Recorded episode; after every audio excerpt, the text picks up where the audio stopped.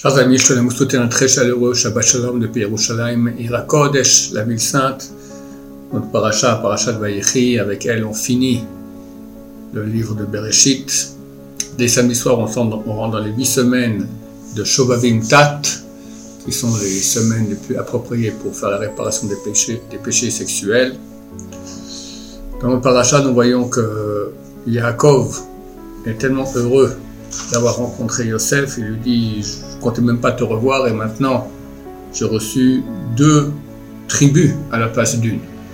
Yaakov, pourquoi était tellement triste d'avoir perdu Yosef? Non seulement parce que c'était son fils, mais parce que Dieu lui avait promis qu'il aurait douze tribus. Et ces douze tribus, c'est pas seulement comme ça, c'est le fondement même du monde. Ça correspond aux douze mois, le Sefer Yetzira, le, livre de la création. C'est le premier livre de Kabbalah que nous avons, qu'on attribue à Abraham Avinu faire rapport entre les douze tribus et les douze mois de l'année.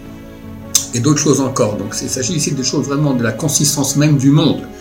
Et s'il manquait une tribu à Yaakov, c'est le monde qui ne pouvait pas fonctionner. Et Baruch Hashem, Yosef n'est pas mort, et non seulement il revient, on a douze tribus, mais Yosef aura de ses deux enfants, Menaché et Ephraim, aura deux tribus, ça fait treize en tout. C'est ce que dit Yaakov à Yosef. Non seulement tu es revenu, maintenant j'ai encore deux tribus en plus. Donc on voit que le fait d'avoir des tribus, c'est un grand, grand mérite. Et là, on voit l'action très, très louable qu'a fait Léa. Léa a une fille, s'appelait Dina. Pourquoi elle l'appelait ainsi Dina? Dina vient du mot din, jugement. Parce qu'en fait, elle était enceinte d'un garçon. Et elle s'est dit, si maintenant euh, je mets au monde un garçon, ma sœur Rachel n'aura qu'un enfant. On doit avoir 12 tribus en tout, 12 enfants à Yaakov. Moi, j'en ai jamais 6. Chacune des servantes en a amené deux. Il reste maintenant la place pour deux enfants. Si moi j'amène un garçon, alors il n'y aura plus qu'un garçon pour Rachel. Elle aura moins qu'une servante. Donc elle a prié, elle a fait un din, elle a fait un jugement en elle-même. Elle dit Je veux que ce ne soit pas un garçon, que ce soit une fille. Elle a prié, effectivement, c'est une fille qui est née, c'est Dina.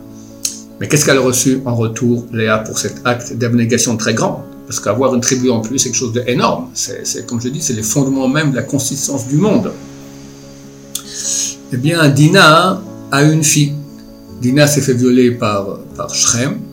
Et une fille est née de cette union, c'était Osnat. Yaakov a eu peur que quelqu'un va attaquer Osnat, vu qu'elle est descendante d'un non-juif. Alors il a raconté L'histoire de sa fille, c'était une fille qui était de grande famille, fille de Yaakov, sur une plaque d'or qu'il a attachée au cou de Osnat et l'a envoyée en Égypte. Et Potiphar a vu cette plaque d'or et l'a adoptée. Et donc Osnat est venue la fille adoptive de Potiphar. Et pour finir, elle s'est mariée avec Yosef. Et elle a eu Ephraim ou Ménaché, deux tribus. Donc en fait, ces deux tribus reviennent à la grand-mère qui est Léa. Donc Léa, grâce au fait qu'elle a fait un acte d'abnégation de, changer sa septième, son septième enfant de garçon à fille, sur un gros cadeau d'Hachem qu'elle a eu deux tribus à la place d'une. Donc on voit, cher ami, à quel point Dieu est juste. Et quand on cède, quand on donne, quand on accepte d'être en abnégation, alors on reçoit beaucoup, beaucoup, beaucoup, beaucoup plus. Ce que le Rav Steinman disait toujours, et je répète souvent, j'étais jeune, j'ai vieilli, je n'ai jamais vu quelqu'un qui cède et qui perd à cause de cela. Quand on cède, on croit qu'on a perdu. On a gagné beaucoup, beaucoup, beaucoup plus que ce qu'on croit avoir cédé. C'est vraiment une loi générale pour toute la vie, surtout dans la relation homme et femme, dans, le shambait, dans, le couple. Très souvent, on veut rester sur, sa position. Il faut comprendre que lorsqu'on cède, on gagne énormément. Et ainsi dans toute la vie.